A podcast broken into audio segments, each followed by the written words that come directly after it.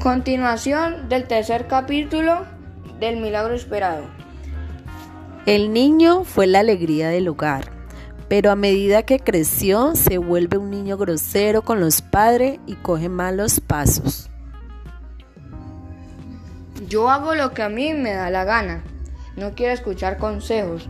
Yo con mi vida hago lo que quiera. Me voy de la casa. Me voy a vivir con un amigo. Así fue, el joven hizo su vida al donde llevaba una vida desordenada. Los padres sufrían y le pedían a Dios por el bienestar de su hijo.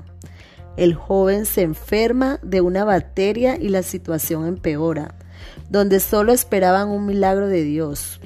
El milagro llega, el joven es restablecido en todos los sentidos.